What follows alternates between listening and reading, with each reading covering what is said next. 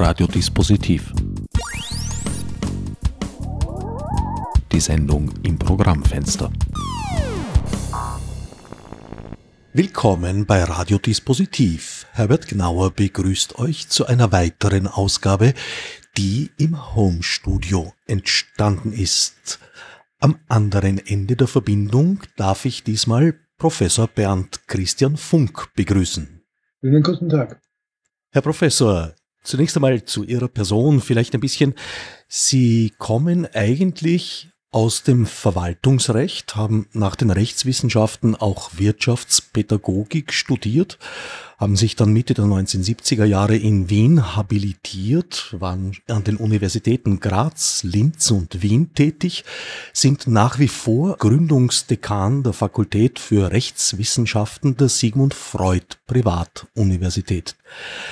Begonnen, wie gesagt, haben sie eigentlich im Verwaltungsrecht, sind dann immer mehr in Richtung Verfassungsrecht gegangen.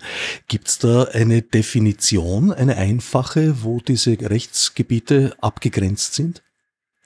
Naja, ich war von Anfang an in beiden Rechtsgebieten verankert und habe mich in beiden Rechtsgebieten bewegt und dort auch habilitiert. Es ist ja so, dass Verfassung und Verwaltungsrecht sind zwei eng verbundene Rechtsgebiete. Sie werden und wurden auch als öffentliches Recht bezeichnet. Also insofern äh, hat es hier äh, keine besondere Akzentuierung gegeben. Ich habe mich immer auch schon mit verfassungsrechtlichen Fragen befasst und in jüngerer Vergangenheit vielleicht mehr. Einfach deshalb hängt damit zusammen, dass äh, in der politischen Entwicklung äh, des Staates und der Gesellschaft verfassungsrechtliche Fragen in zunehmendem Maße eine Rolle spielen, wie wir auch jetzt erleben. Diese Entwicklung hat sich allerdings bereits vor Corona ergeben. Wodurch ist diese Gewichtung geschehen, diese geänderte? Vielleicht dadurch, dass äh, generell in der Welt, aber auch natürlich in Österreich und rund um Österreich ständige tiefgreifende Prozesse von um Orientierungen, Umwertungen, Veränderungen des Lebens, der Wirtschaft, der Politik stattgefunden haben. Äh, das alles hat natürlich zu tun auch mit äh, Entwicklungen im technischen Bereich. Aber denken wir nur an die Ereignisse in der zweiten Hälfte des vorigen Jahrhunderts und den ersten 20 Jahren dieses Jahrhunderts. Äh, da waren Dinge wie der Untergang des Kommunismus, der große Aufschwung äh, neoliberaler Ideen und des Kapitalismus natürlich und auch wiederum Entwicklungen äh, in eine andere Richtung, also in ein, ein Auf und Ab. Die Geschwindigkeit dieser Veränderungen ist äh, in ihrer Frequenz sehr stark angestiegen und ist nach wie vor im Gange. Das heißt, es haben sich die politischen, die sozioökonomischen Verhältnisse haben sich beschleunigt verändert. Und seit dem Ende des Zweiten Weltkriegs ist dieser Prozess nie mehr zum Stillstand gekommen. Und das hat eine Gewichtung Richtung Verfassungsrecht weg vom Verwaltungsrecht ergeben? Ja, denn beide Rechtsgebiete sind sozusagen der Schauplatz und die Projektionsfläche dieser Entwicklungen. Äh, das Verfassungsrecht hat einerseits die Funktion als äh, Grundlagen, Rechtsgrundlagen für die elementaren äh, Zusammenhänge und Bedingungen des staatlichen und gesellschaftlichen Lebens zu dienen. In der Praxis hinkt es eigentlich immer hinter den Entwicklungen her. Es ist auch das ein, ein Prozess, ein dialektischer Prozess. Manchmal setzt das Recht und speziell das Verfassungsrecht neue Impulse von großer Bedeutung. Andererseits äh, zieht es dann hinter äh, und dann kommt erst nach gesellschaftlichen Entwicklungen im Nachhinein. Das äh, ist ein dauerndes Geschehen und hier eine Diagnose zu geben, die da lautet, das Recht hat der Politik zu folgen oder folgt der Politik, das äh, trifft nur die Hälfte. Ist es sinnvoll, trotz dieser inhaltlichen Nähe sowohl für Verwaltungsrecht als auch für Verfassungsrecht einen obersten Gerichtshof zu betreiben? Wir haben in Österreich mehrere Höchstgerichte, gleich drei. Das kommt aus einer langen Tradition geht eigentlich bis ans Ende des Mittelalters zurück. Und äh, wir haben nun mal eben den obersten Gerichtshof, der für Zivil- und Strafrechtssachen äh, höchstrichterliche Rechtsprechung betreibt. Wir haben den Verwaltungsgerichtshof mit vielen Verwaltungsgerichten als Instanzenzügen davor. Landesverwaltungsgerichte, Bundesverwaltungsgericht, Finanzgericht. Und wir haben den Verfassungsgerichtshof für speziell für verfassungsrechtliche Fragen. Wenn man sich umschaut in der Rechtsentwicklung der vergangenen Jahrzehnte, dann sieht man nicht nur in Österreich, sondern in allen Verfassungsstaaten, jedenfalls in denen, die der Familie der demokratisch freiheitlich grundrechtsgewährenden Staaten angehören, in all diesen Verfassungsstaaten sieht man ein zunehmend großes Gewicht der Höchstgerichte und da wiederum der Verfassungsgerichte.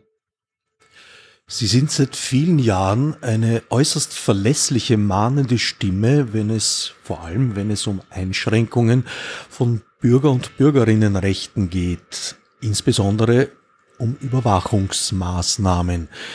Wie ist es Ihnen in den letzten Wochen ergangen? In der Phase 1 des Lockdowns, der Verordnung und natürlich auch jetzt in der begonnenen Phase 2 der schrittweisen Rückkehr in die sogenannte neue Normalität. Ja, ich war und bin in der Rolle eines Beobachters und Teilnehmers zugleich. Das mit all den Vor- und Nachteilen, die diese Rolle bietet. Einerseits erfährt man für die eigene Wissenschaft und Disziplin hochinteressantes Anschauungsmaterial. Entwicklung des Rechts, Entwicklung des politischen Systems, das sozusagen aus nächster Nähe äh, in seiner Beschleunigung zu beobachten, das ist schon was Aufregendes. Andererseits ist man natürlich selbst davon betroffen mit den Hochs und Tiefs dieser Entwicklung. Also ich erinnere mich, ein Hoch seinerzeit war der Beitritt Österreichs zur Europäischen Union, für mich jedenfalls, war das ein Schritt äh, voll großer Hoffnung. Ist es im Prinzip noch immer. Und dann gibt es natürlich auch äh, Tiefs in Form von Folgen kriegerischer Ereignisse, die auch Österreich indirekt betreffen. Und nun, in diesem Fall, äh, sagen wir vielleicht nicht Tiefs, aber doch eine gewisse Skepsis gegenüber Entwicklungen einer Pandemie. Diese Entwicklungen führen zwangsläufig dazu, dass äh, Freiheiten und Freiheitsrechte äh, beschränkt werden müssen. Das geht gar nicht anders. Wenn, will man eine erfolgreiche äh, Seuchenbekämpfung betreiben, dann muss man solche Beschränkungen vorsehen und auch umsetzen. Die Frage ist nur, wie weit sie gehen. Einerseits, ob sie das Maß des Notwendigen und des Angemessenen überschreiten. Vieles davon weiß man erst nachher. Und äh, nimmt es zunächst einmal in der Akutphase gar nicht so richtig wahr. Nicht? Das war deutlich zu sehen, die ersten Beschränkungen in Österreich äh, waren auch getragen von einem hohen politischen und gesellschaftlichen Konsens. Und jetzt beginnt das äh, auseinanderzufallen und äh, widersprüchlich zu werden. An sich eine ganz normale gesellschaftliche Entwicklung, aber man wird erst sehen, wie weit das geht, wie weit unser System davon äh, nachhaltig betroffen ist, äh, wie weit es Auswirkungen auf große Fragen der Gesellschaft und der Politik hat. So da sind die Ordnung der Wirtschaft, so da sind der Umweltschutz, äh, so da sind die Gerechtigkeit in einer Gesellschaft. Das hört ja nicht auf, das wird jetzt im Moment durch Corona etwas verdeckt und verschoben, aber diese Probleme bleiben. Man ändert sich auch durch die jetzige Pandemie nichts. Sie haben es bereits gesagt, am Anfang, das war auch mein Eindruck, waren alle Regelungen von einer sehr breiten öffentlichen Meinung getragen. Jedenfalls, es wurde ja nicht abgestimmt darüber, also Zahlen gibt es keine. Aber Ja, in der Wahrnehmung würde ich Ihnen dazu stimmen. In letzter Zeit beginnt das zu bröckeln und die Maßnahmen werden mehr und mehr hinterfragt und vor allem auch die Art und die Grundlagen, auf denen sie getroffen wurden. Es ist nicht verwunderlich, dass das geschieht, denn hier prallen einerseits Notwendigkeiten für verbindliche Verfügungen aufeinander die muss es nun geben, Beschränkungen. Und andererseits aber, äh, wenn man will, etwas wie die, die Grundbefindlichkeit von Menschen und der Gesellschaft. Nicht? Äh, siehe das Abregeln, die, die Verbote, Ausgangsverbote, Ausgangsbeschränkungen, das sind alles Dinge, die auf Dauer gegen alle Grundbedürfnisse und in zunehmendem Maße auch gegen diese Grundbedürfnisse gehen. Und es ist überhaupt kein Wunder, dass das dann irgendwann einmal bricht und der Moment kommt, wo die Frage gestellt wird, na, ist das wirklich notwendig? Und damit in Verbindung die äh, Kritik beginnt zu wachsen. Ja, andere können das anders machen. Und was dazu kommt, ist in unserer pluralistischen, aber auch zugleich medial hochintensiven äh, Republik in unserem Staatswesen und in unserer Gesellschaft wird das auch zum Thema und zum Instrument für politische Auseinandersetzungen.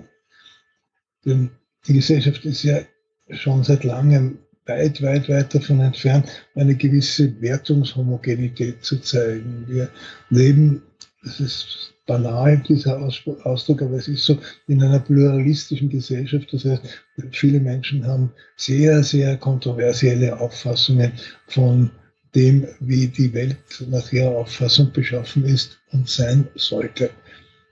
daher ist es kein Wunder, dass jetzt diese Phase bereits anläuft und sie wird wahrscheinlich äh, nicht so bald ihr Ende finden.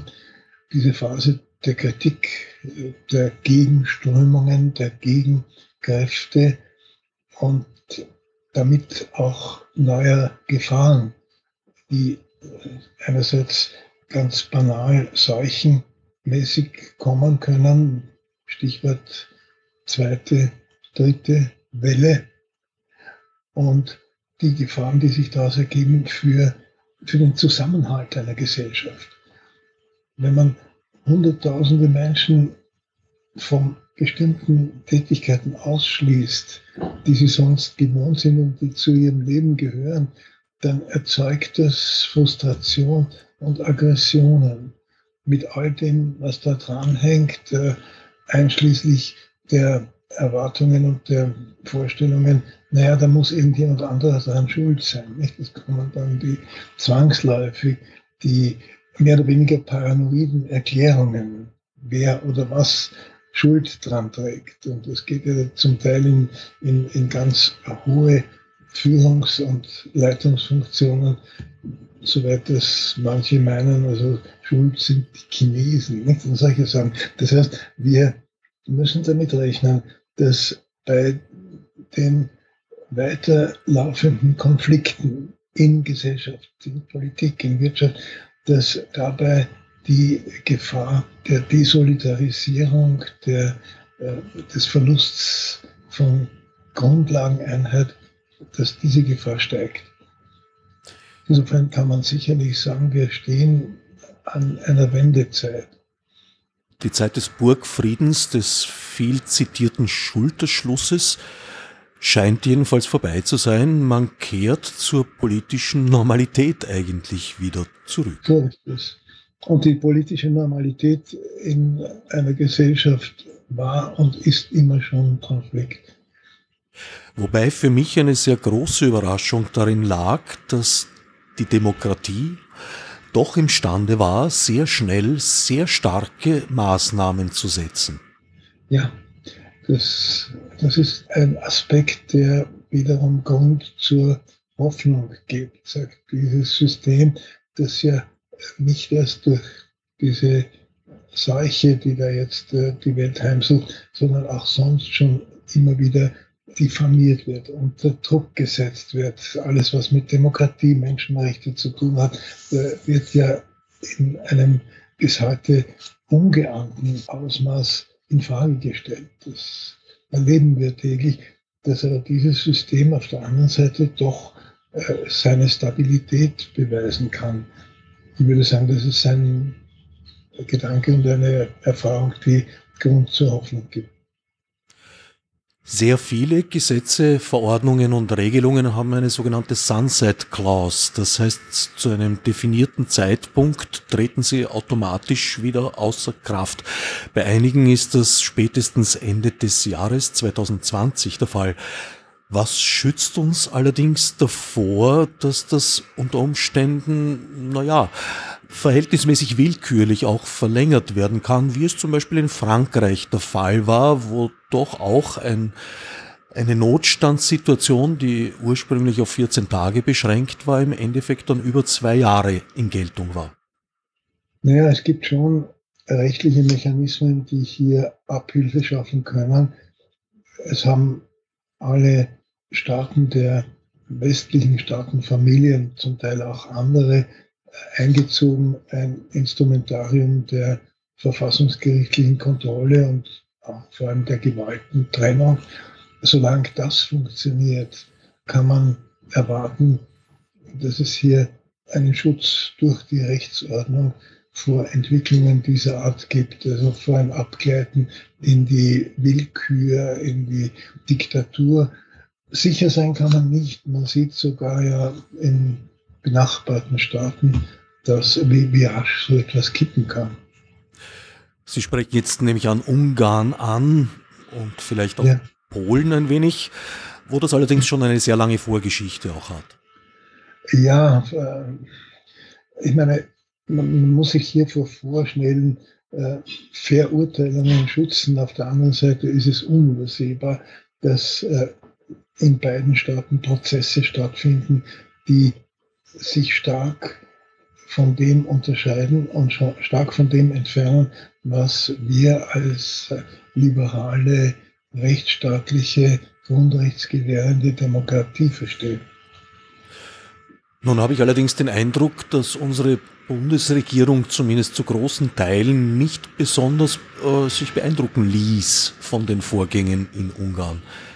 Das dürfte wiederum mit der Parteienfamilie zu tun haben, die ähm, gemeinsam betroffen ist. Nicht? Also es gehören ja sowohl Orban als auch äh, Kurz, der immer noch der gleichen Parteien Konstellation an der Europäischen Volkspartei. Und solange dort äh, keine klaren Abgrenzungen getroffen werden, solange darf man nicht erwarten, dass es da irgendeine Entwicklung in Richtung äh, Stopp und, und Schluss damit gibt. Auf der anderen Seite muss man sagen, das ist immer das gleiche Argument, das hier kommt. Naja, solange man die Leute nicht völlig ausgrenzt, besteht die Chance, dass man mit ihnen reden kann, dass man sie sozusagen auf den rechten Weg zurückführen kann. Wie sich das entwickeln wird, ist schwer abzuschätzen. Ich würde hier als äh, jemand, der daran glaubt, dass die wesentlichen Änderungen im politischen System äh, bedingt sind, sehr stark bedingt sind von Ereignissen in der sozioökonomischen Basis würde ich sagen, auf Einsicht wird man nicht hoffen dürfen. Wenn sich hier etwas ändern sollte, dann vielleicht, weil weiß nicht, sich zeigt, die Wirtschaft ist auf diese Weise nicht rüberzubringen und so weiter und so fort. Also von dort her äh, würde ich eine Hoffnung erwarten, sich herausstellt einfach, so, so geht's nicht, so kann man eine, einen Staat nicht führen, so auf Dauer jedenfalls geht das nicht. Vielleicht eine, eine, eine Fehlhoffnung, ich weiß es nicht. Wir werden es sehen. In diesem Zusammenhang fand ich es doch zumindest bemerkenswert, als der Bundeskanzler vor nicht allzu langer Zeit von der Spitzfindigkeit von Juristen und Juristinnen gesprochen hat und dabei durchklingen ließ, man sollte es im Augenblick nicht ganz so genau nehmen mit dem Rechtsstaat. Wie geht es Ihnen dabei? Naja, subjektiv gesehen kann man schon verstehen, dass er das als Ärgernis empfindet, wenn hier Kritik oft auch an Einzelheiten des Regelungssystems geübt wird und dem entgegenhält, ja, bitte, wir haben aber äh, den, den großen Drachen haben wir erfolgreich bekämpft. Man soll sich jetzt nicht damit aufhalten, äh, die, die, die kleinen bissigen Eidechsen da zu kritisieren, nicht? die sich da auch noch herumtreiben. Das ist das eine. Auf der anderen Seite, also schon zu sagen, Rechtsstaat, Gewaltentrennung, Medienfreiheit, Kritikfreiheit sind eine Einheit. Und wenn man einmal anfängt äh, zu sagen, naja, wir nehmen es nicht so genau in allen Einzelheiten, Hauptsache das Große und Ganze stimmt, dann sind wir sehr bald in der Situation, in der auch in der Vergangenheit Diktaturen immer wieder erfolgreich Propaganda betrieben haben. Das soll jetzt nicht heißen, dass, dass ich unterstelle, dass äh, Kurz mit seinem Team auf eine Diktatur aus ist oder sich auf dem Weg in eine Diktatur befindet. Aber es gibt so gewisse Anwandlungen, die einen unguten Beigeschmack haben. Das beginnt damit, dass man sagt, na ja, gut, also was soll denn das? Da ist halt vielleicht irgendeine Verordnung nicht gesetzeskonform und so weiter, na und schon. Ich glaube, dass man hier, und es gibt ja viele meiner Kolleginnen und Kollegen, eigentlich so gut wie alle, die wir sagen, nein, bitte, ein Rechtsstaat bewährt sich auch im Detail. Da fällt mir das Detail ein, dass bei dem gut abgehangenen Gesetz, das das Verhalten bei Epidemien regelt, stammt aus Kaisers Zeiten, gerade ein wichtiger Teil, nämlich die Entschädigungen für Betriebe, Unternehmungen gestrichen und außer Kraft gesetzt wurde. Das war meines Wissens eine der ersten Handlungen, die die Bundesregierung vorgenommen hat. Wie sieht's da mit der Rechtssicherheit aus, wenn solche Regelungen gleich mal am Anfang über Bord geworfen werden? Naja, dahinter stand die Überlegung, dass man äh, mit äh, diesen doch eher punktuell bezogenen Entschädigungsregelungen äh, bei dieser großen, großflächigen Bedrohung nicht weiterkommt, dass äh, das sozusagen ein gewisser Anachronismus ist, auch ein ökonomischer Anachronismus und man daher neue Regelungen braucht. Aber es stimmt schon, dass bei dieser Gelegenheit äh, traditionelle rechtsstaatliche Prozessmuster über Bord gegangen sind durch Maßnahmen der Gesetzgebung und man einfach ein anderes Gleis gewählt hat anstelle der eingefahrenen Methode der behördlichen Entscheidung über Entschädigungsansprüche. Da hat man gesagt, na, das, damit machen wir jetzt nichts mehr, sondern wir wählen ein Makrosystem, bei dem dann halt in großem Umfang äh, verteilt und entschädigt wird, ohne dass es darauf äh, dazu subjektive Rechtsansprüche gibt. Das ist schon eine sehr einschneidende Systementscheidung, die da getroffen wurde. Wenn man das nun kritisch beurteilen will, dann muss man zuerst einmal und hauptsächlich fragen, wie gerecht und zuverlässig funktioniert dieses andere System. Also das alte System ist ja nicht unbedingt jetzt ein Fetisch den man unter allen Umständen beibehalten muss. Es ist durchaus zulässig, äh, nach meinem Verständnis als Verfassungsjurist und, sozusagen historischer Beobachter, es ist durchaus äh, zulässig und legitim zu sagen, wir brauchen hier äh, andere Tools, um damit fertig zu werden, auch auf dem Gebiet der Entschädigung. Aber äh, was dann letzten Endes entscheidend ist, wie ist die Leistungsfähigkeit dieser neu geschaffenen Instrumente? Äh, bewirken sie tiefgreifende Einschnitte in Rechtspositionen? Äh, führen sie zu, im Ergebnis zu starken Ungerechtigkeiten? Ungerechtigkeiten sind nie zu vermeiden, weil die ganze Rechtsordnung ist eine Ordnung von Differenzierungen.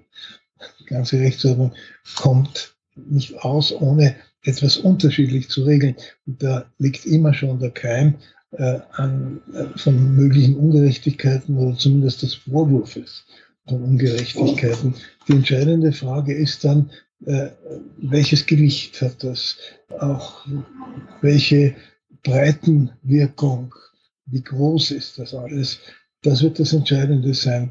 Momentan ist es schwer, ein endgültiges Urteil oder eigentlich gar nicht möglich, ein endgültiges Urteil abzugeben. Es gibt sehr viel Kritik. Es gibt auch gar nicht so wenig an Korrekturen seitens der Regierung.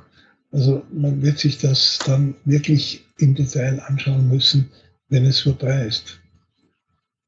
Was sind konkrete Punkte, die korrigiert wurden? Das beginnt schon bei den Summen, die hier bewegt wurden.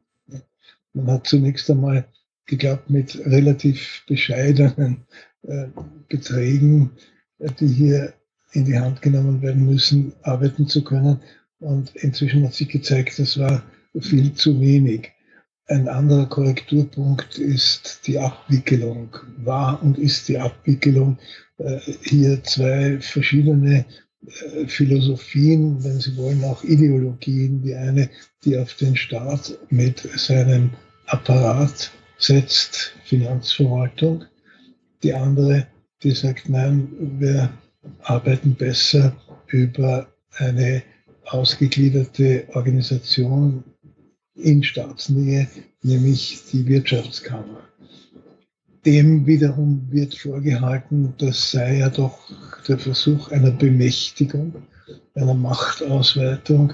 Äh, bei dieser Gelegenheit, jetzt schon, jetzt sind wir in der Situation, jetzt nützen wir gleich die Gelegenheit und wickeln die Entschädigungen über diese Schiene ab und mit dieser Abwicklung gewinnen wir äh, Zugang zu einer der größten Ressourcen, die es überhaupt gibt, nämlich zu Informationen. Und man wird sehen, was da herauskommt, wie weit dann in der Phase der sogenannten Normalität äh, diese Erweiterungen an Aktionsmöglichkeiten zurückgebaut werden. Ob sie in Zukunft in ähnlichen Situationen wiederum hochgefahren werden, das sind alles Fragezeichen, die man jetzt nicht wirklich beantworten kann.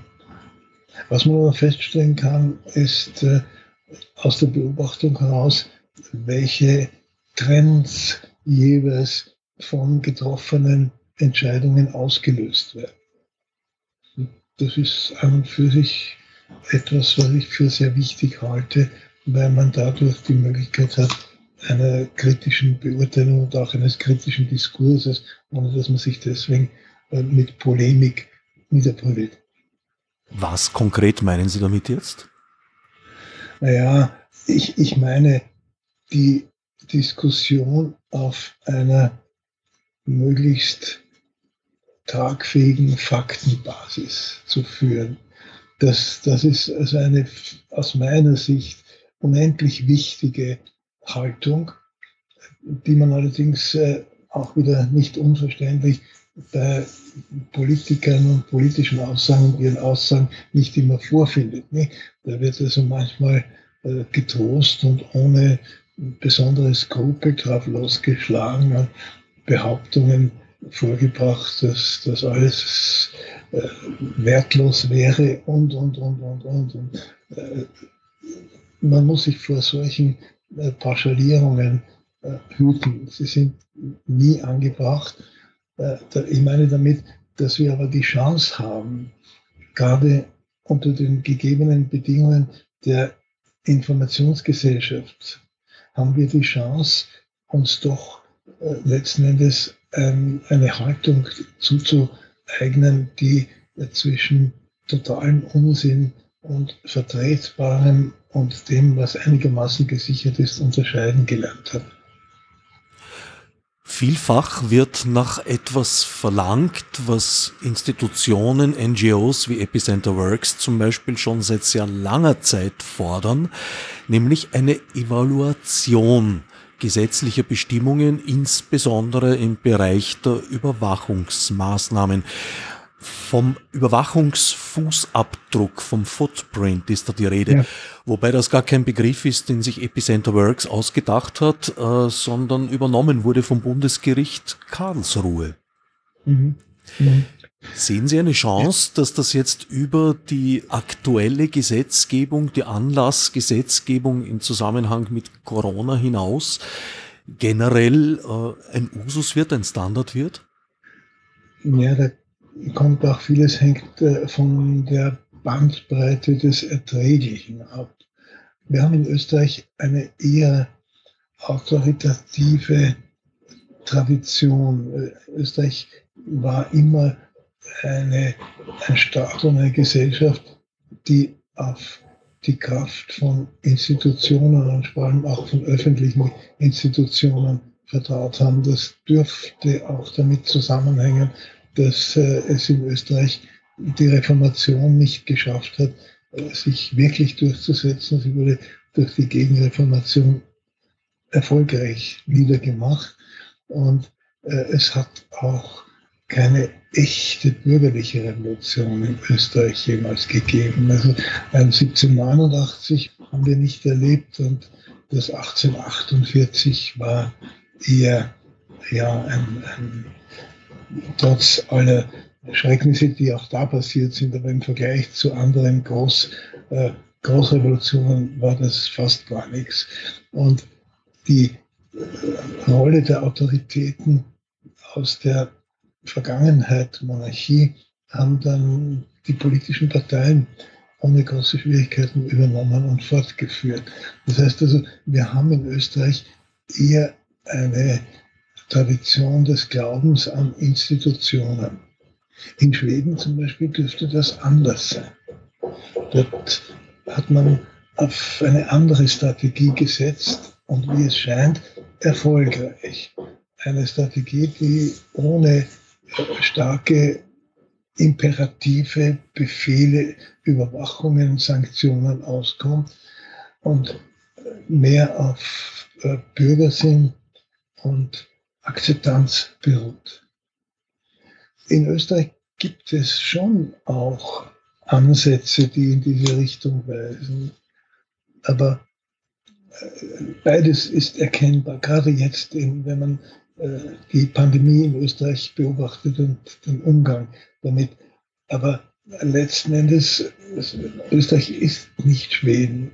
Und daher wird es schwierig sein, jetzt hier eine Evaluierung vorzunehmen. Zu sagen, die Schweden haben das besser gemacht, warum haben wir es schlecht gemacht?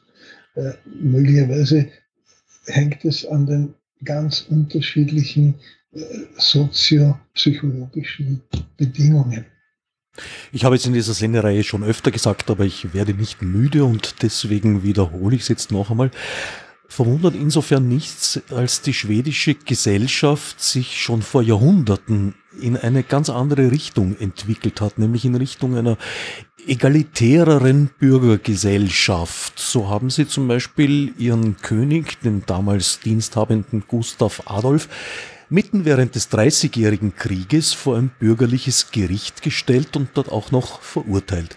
Das wäre in Österreich bis 1918, ja. ich glaube selbst in der 50. Nebenlinie des Hauses Habsburg, völlig undenkbar gewesen. Ja, ja ich stimme Ihnen zu. Das, das sind eben, deswegen äh, meine ich, sind Vergleiche in gewissem Maß natürlich möglich und sinnvoll, aber letzten Endes haben sie auch ihre Grenzen und diese Grenzen äh, liegen in historischen Bedingungen, Erfahrungen, auch vielfach im ideellen Überbau, den eine Gesellschaft hat.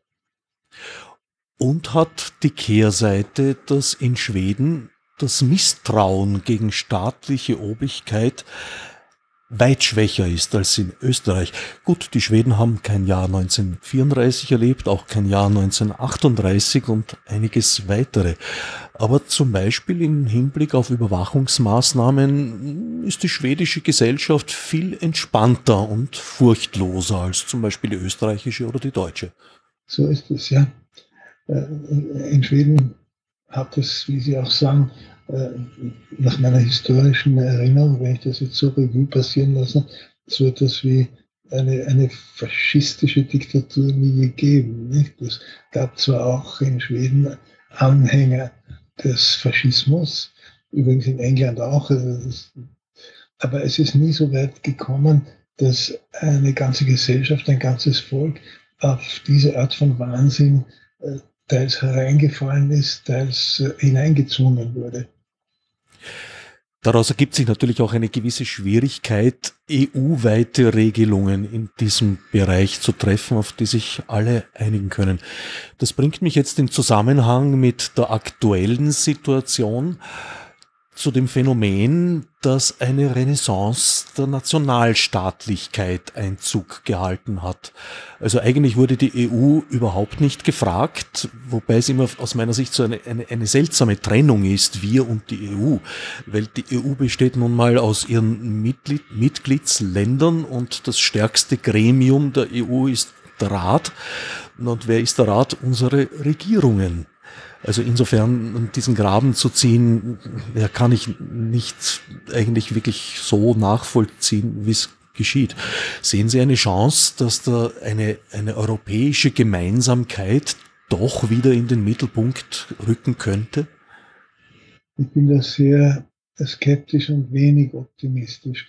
Äh, das ist ein Prozess, diese Renationalisierung, von der Sie die Sie angesprochen haben, dieser Prozess, der hat ja nicht erst jetzt und ist nicht erst jetzt mit Corona sichtbar geworden, der läuft ja schon seit geraumer Zeit. Und äh, es haben auch äh, politische Richtungen äh, erstaunlich starken Zulauf äh, immer wieder und auch in der Vergangenheit gehabt, die also dieser Europäischen Union mit ihrer Gemeinschaftsidee ähm, mit, damit überhaupt nichts anfangen können. Das hängt wiederum auch mit den Folgen des äh, Zusammenbruchs des äh, Kommunismus in Osteuropa zusammen.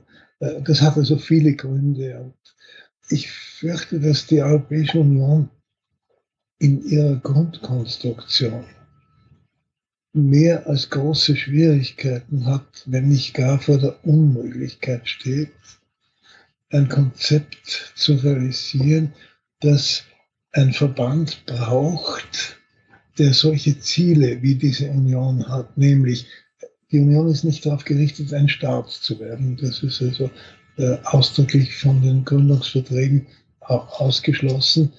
Aber sie hat das Ziel, eine politische Union zu werden.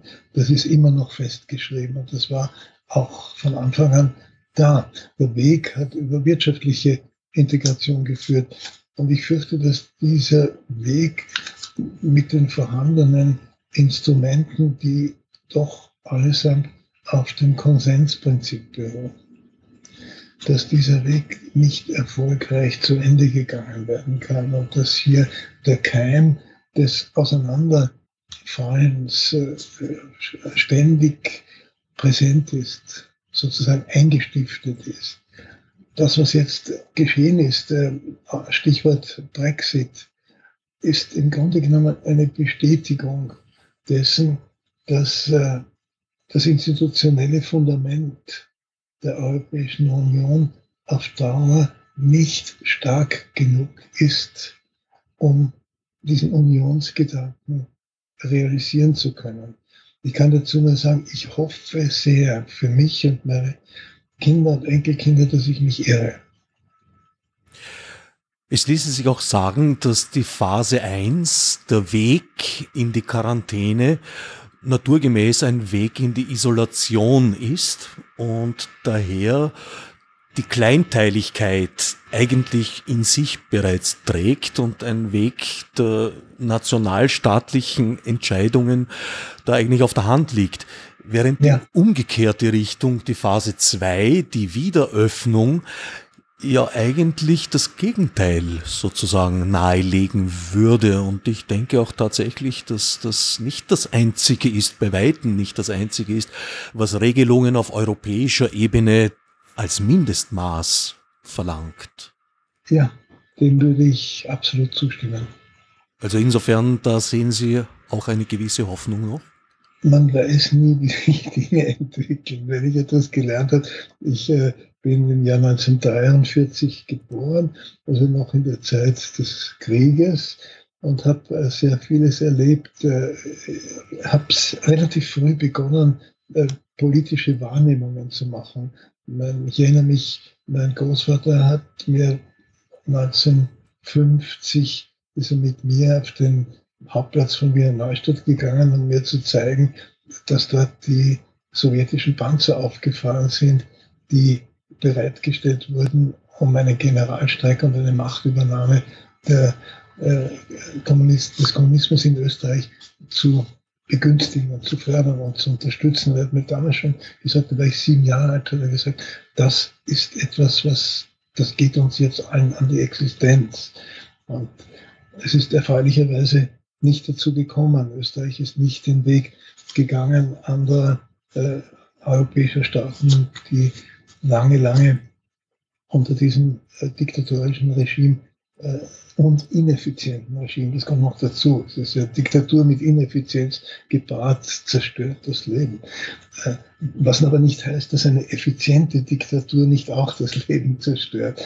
Äh, Diktatur, die nicht, es nicht schafft, die Lebensgrundlagen der Menschen zu sichern, die ruiniert jedenfalls alles. Das haben wir auch erlebt. Ich habe also einiges miterlebt über die ersten Verhandlungen zum Staatsvertrag, die schon in, den, in der zweiten Hälfte der 40er Jahre begonnen haben. Da wurde mir von zu Hause schon gesagt, wie wichtig das ist, dass wir da die Chance haben. Dann der Staatsvertrag, die Neutralität, äh, der Beitritt Österreichs äh, zur Europäischen Union, der Niedergang des Kommunismus, uns die Zeit der materiellen Wohlfahrt die wir erlebt haben in, in Europa.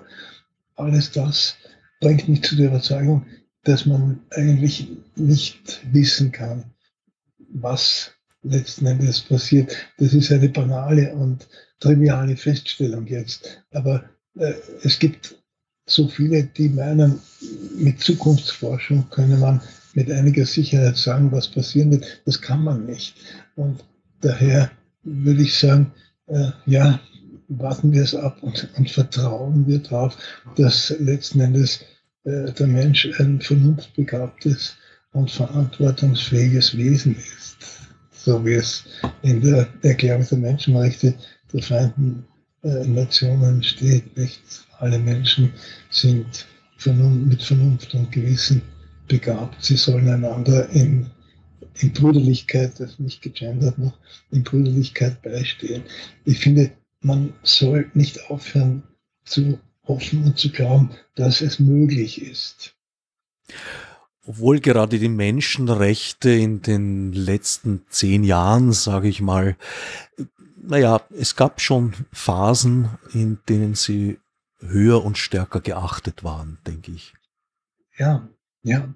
Auch ein, ein Teil meines, meiner persönlichen Erfahrungswelt und auch meiner Wertewelt. Ich habe erlebt, eben gerade als Jurist in meiner akademischen Tätigkeit, eine, eine Hochphase der Menschenrechte. Das waren eigentlich Jahrzehnte äh, unter dem Einfluss der Europäischen Menschenrechtskonvention, des Europäischen Gerichtshofs für Menschenrechte, äh, überhaupt äh, unabhängiger Verfassungsgerichte, die das sehr stark befördert haben.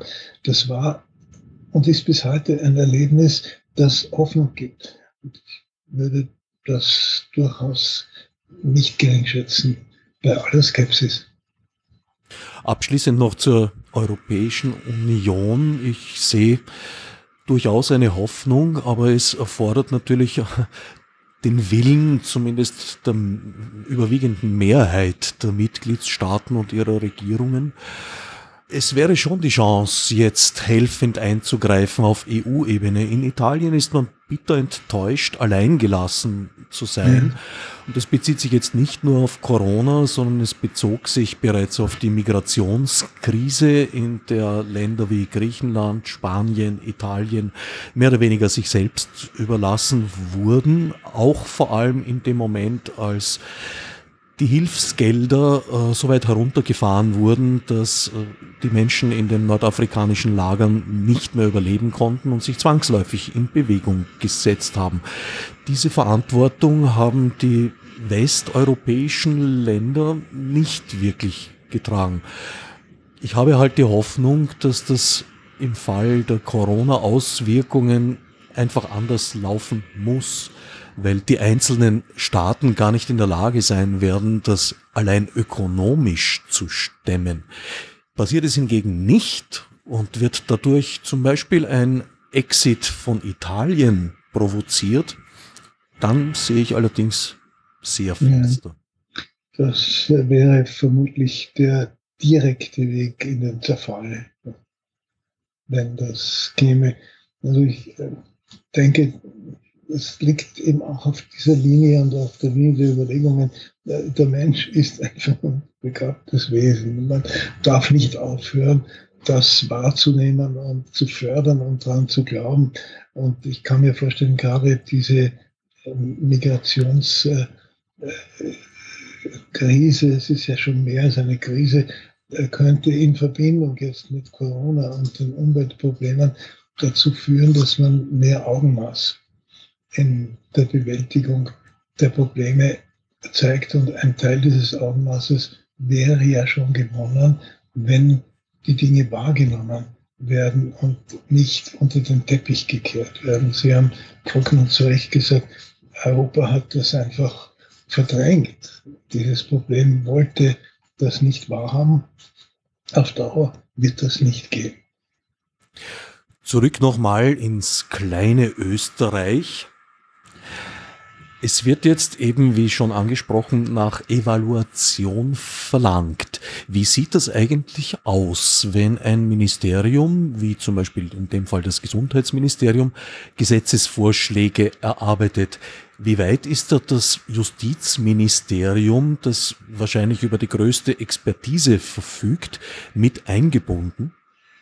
An und für sich äh, sind die Spielregeln klar. Auch in Corona-Zeiten sind die Spielregeln klar. Sie lauten äh, bei der Bewältigung gemeinsamer Probleme auch für die Rechtsentwicklung haben die betroffenen Ressorts zusammenzuarbeiten.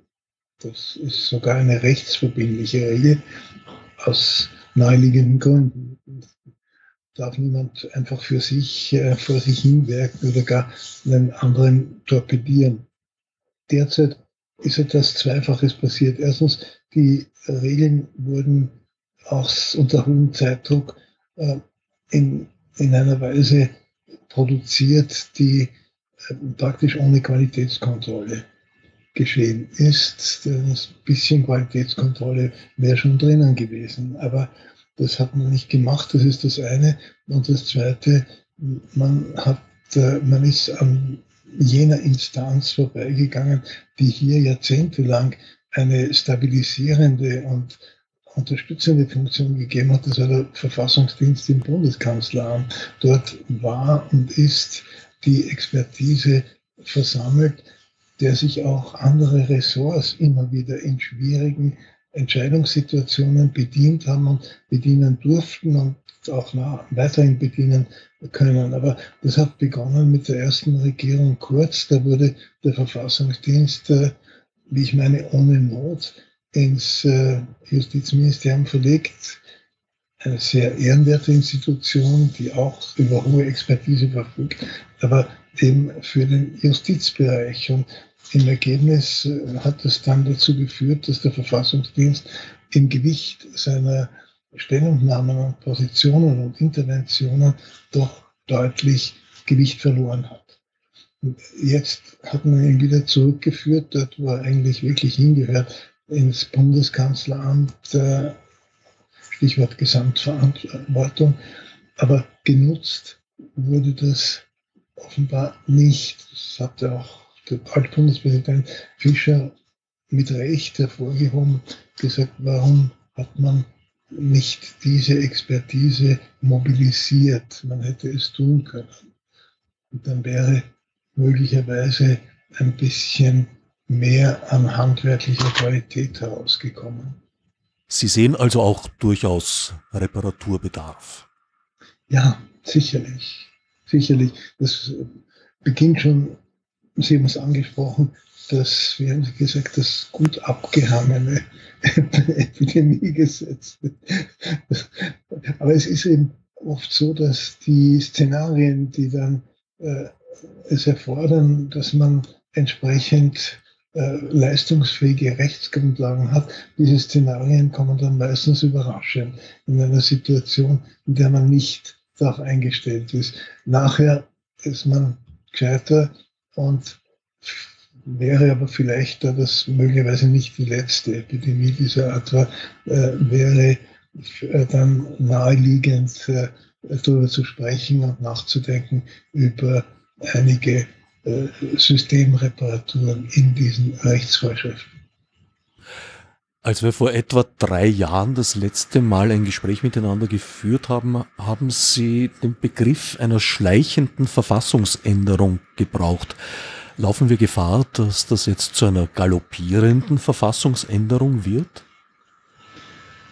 Naja, äh, solange das System der Gewaltentrennung im Verhältnis zwischen Parlament, Regierung, Gerichtsbarkeit und gesellschaftlichen Kräften, solange dieses System intakt ist, äh, solange, äh, denke ich, äh, schleicht äh, die Verfassungsänderung weniger schnell voran. Das hat sich eben gerade jetzt auch wieder gezeigt. Es funktioniert ja im Großen und Ganzen. Es gibt ja dann immer wieder die Gegenkräfte, die Stimmen, die darauf aufmerksam machen, bitte so geht's nicht. Und die kritischen Einwände. Kurz und gut das, was eine Demokratie braucht und das, was nicht auskommen kann.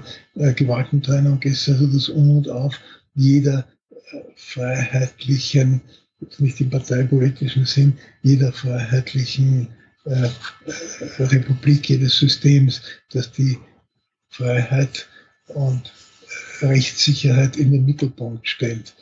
Die schleichende Verfassungsänderung scheint mir jetzt nicht wirklich so sehr das Problem zu sein, als vielmehr die Versuche, Instrumente, die die Verfassung bereitstellt und auch hochrangig qualifiziert, diese Instrumente zu entwerten. Das, das ist eher das Problem. Insofern scheint mir, haben wir jetzt andere Probleme als vor einigen Jahren.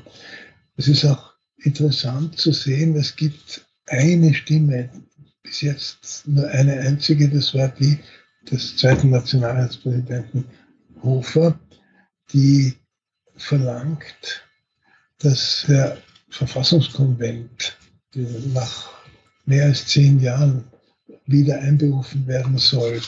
Äh, momentan scheint mir, ist der Bedarf nach Verfassungsreparaturen weniger groß als der Bedarf nach einer systemkonformen und rechtsbewussten Verfassungsanwendung.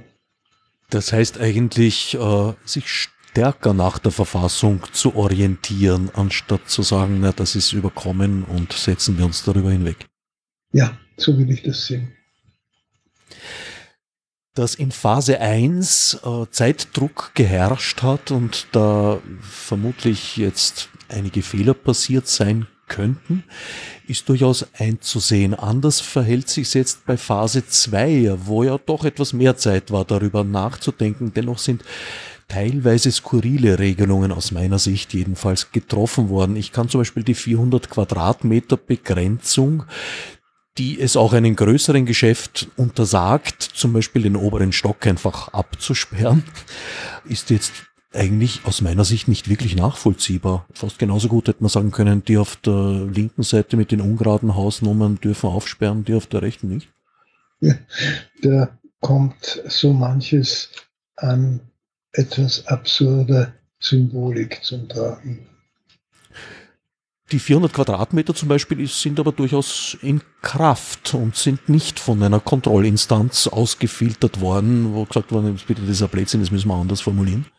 Naja, da gibt es in dem Zusammenhang den Ruf nach einer beschleunigten Prüfungszuständigkeit des Verfassungsgerichtshofes. Darüber wird man sicherlich aus diesem Anlass auch in Zukunft reden müssen das äh, System der Normenkontrolle durch den Verfassungsgerichtshof ist immer noch verhältnismäßig zeitaufwendig. Und gerade bei solchen Konfliktsituationen kommt es dann reichlich spät, wenn nicht zu spät. Steht der Republik eventuell eine Klagsflut ins Haus? Das äh, halte ich nicht für ausgeschlossen. Das könnte sein. Es gibt ja jetzt schon eine nicht unbeträchtliche Anzahl von Beschwerden, Anträgen, Klagen. Ich glaube nur, dass sich die Republik vor erfolgreichen Schadenersatzansprüchen ganz gut geschützt hat durch die Befindlichkeit des Staatshaftungsrechts. Unser Staatshaftungsrecht äh, ist äh, erst einmal, es kann seine absolutistische Vorvergangenheit nicht verleugnen, so nach dem Motto, the king can do no wrong. Äh, und daher keine Staatshaftung, der Staat steht über allem. Ganz so ist es natürlich nicht mehr. Aber wenn man sich das heute die Amtshaftungsregelungen und die Praxis der Amtshaftung anschaut, sieht man, dass das Ganze in Bezug auf erfolgreiche Haftungsansprüche sehr prohibitiv ist. Also die Chance der Republik, relativ unbeschadet da wieder herauszukommen, ist gegeben. Ja, das halte ich für durchaus äh, äh, zu vermuten. Ich meine, es hängt auch damit zusammen, dass jemand, der Haftungsansprüche gegen den Staat mit dem Vorwurf staatlichen Fehlverhaltens äh, geltend machen möchte, der ist erstens in der Situation, in der Beweispflicht. Er oder sie muss äh, nicht nur den eingetretenen Schaden, sondern auch die Rechtswidrigkeit äh, beweisen und kann nicht verlangen, dass umgekehrt der Staat beweisen muss, dass er rechtmäßig gehandelt hat. Und das sind äh, oft große Schwierigkeiten, Rechtswidrigkeit zu beweisen.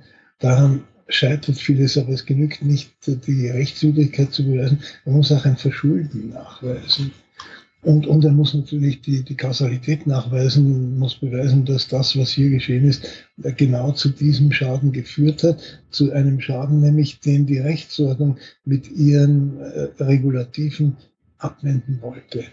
Also es genügt nicht, nicht ausreichend eine einfache Rechtswidrigkeit, sondern man muss auch zeigen, dass die geschehene Rechtswidrigkeit eine sogenannte Schutznorm verletzt. Das heißt, eine Regelung verletzt, die gerade deswegen geschaffen wurde, um das abzuwenden.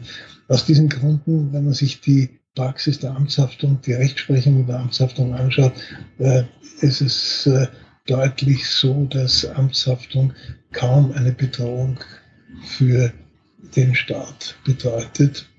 Ähm, es gibt andere Systeme in anderen Staaten, bei denen vor allem auf den Nachweis des Verschuldens verzichtet wird wo es genügt, äh, die Rechtswidrigkeit da zu tun und dann die Rechtswidrigkeit des Verschulden impliziert.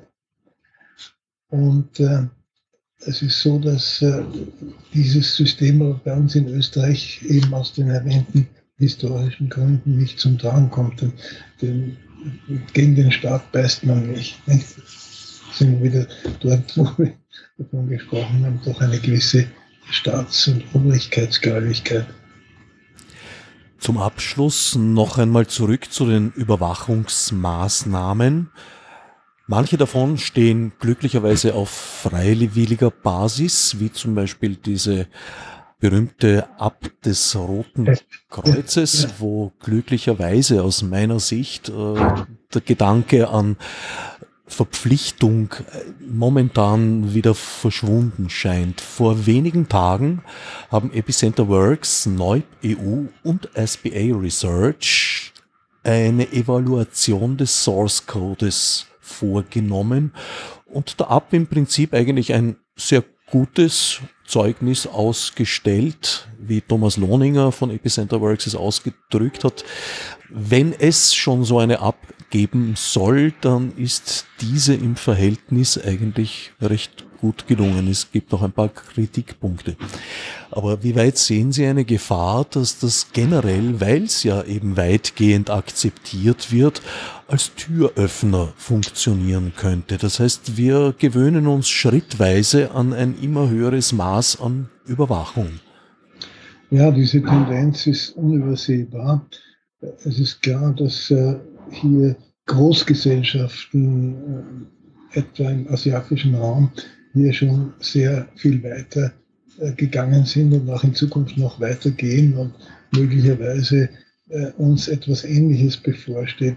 Dagegen allerdings äh, spricht, dass wir doch zumindest in Österreich und ich glaube auch in anderen europäischen Staaten ein, ein gesundes Misstrauen dagegen entwickeln, dass der Staat die Möglichkeit gibt oder gar selbst in persönliche Verhältnisse hineinzuschauen.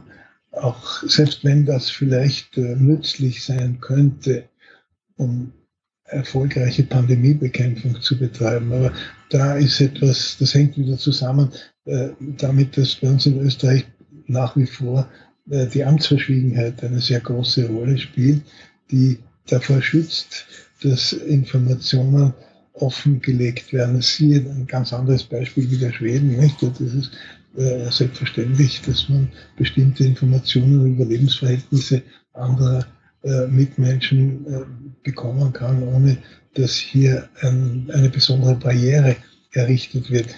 Aber es ist schon richtig, hier besteht die Gefahr des Beginns einer Entwicklung, bei der Sensibilität für äh, Informationseingriffe in Privatheit geschwächt wird. Das ist unübersehbar. Und das ist ja auch einer der Gründe, warum es hier so starke Gegenstimmen gibt. Stark genug aus Ihrer Sicht? Das ist halt auch immer eine Frage des jeweiligen Szenarios an Gefahren und Bedrohungen. Bei hohen Bedrohungen sinkt die Bereitschaft, dem Widerstand zu leisten und umgekehrt.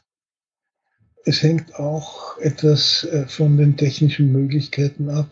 Es ist heute möglich für große Menschenansammlungen, wirklich Tausende von Menschen, Strategien der Gesichtserkennung, der individuellen Gesichtserkennung zu entwickeln. Also ich habe das selbst einmal mir zeigen lassen das ist äh, atemberaubend, was da möglich ist. Der Schutz der, der großen Menge, das gibt es alles nicht mehr. Kurz und gut, wenn hier die Bedrohung und die Sorge vor Bedrohung sich verbindet mit der Erwartung und der Hoffnung, dass man durch solche Strategien des Eingriffs in Privatheit erfolgreich vor den Bedrohungen geschützt werden kann, dann könnte das in Verbindung mit den technischen Möglichkeiten, über die wir verfügen, äh, dazu führen, es könnte ein, ein gefährliches Gemisch geben, könnte dazu führen, dass man dann es eher hinnimmt, dass hier Privatheit weiter eingeschränkt wird. Zumal das, das Gewicht des Arguments Privatleben äh, vielfach keinen guten Ruf mehr hat. Für manche ist das Wort Datenschutz schon zu einem Schimpfwort geworden. Nach dem Motto, Datenschützer, das sind die, die wollen also äh, die Verbrecher schützen und die wollen nicht, dass wir gesund werden und so weiter. Diese ganzen primitiven Assoziationen, die da gefördert werden. Weshalb ist das ein Irrtum aus Ihrer Sicht? Wenn man es zu Ende denkt, bleibt ein Prinzip auf der Strecke, das wir bis jetzt erfolgreich eigentlich durch Jahrtausende bewahren konnten, nämlich das Prinzip der Würde jedes einzelnen Menschen. Und Würde, das ist ein großes Wort, aber Würde bedeutet auch, dass äh, Menschen Anspruch darauf haben, dass nicht jemand gibt, der alles über sie weiß, der äh, auch den Anspruch erhebt, alles über sie zu wissen. Das halte ich für eine wesentliche Grundlage des Zusammenlebens und des Gelingen des Zusammenlebens äh, von Menschen überhaupt. Das kann vielleicht irgendwo Planeten oder künftige Gesellschaften geben, in denen das keine Rolle spielt. Aber es war eine große Errungenschaft über die Geschichte hinweg. Daran waren, war Philosophie, Religion, Recht, Medizin, alle diese großen Wissenschaftserfolge waren daran beteiligt, klarzumachen, äh, auf den Nenner gebracht, und ich meine meinen Studenten äh, etwas tautologisch mit denen sagt, der Mensch ist ein Mensch und jeder Mensch ist ein Mensch. Ich danke Professor Bernd Christian Funk für diese Einschätzung und auch für die hoffnungsgebenden Worte am Ende dieser Sendung. Fürs Zuhören dankt Herbert Gnauer. Ich bedanke mich. الصناف مربوط بالناس فيه دي سبسيد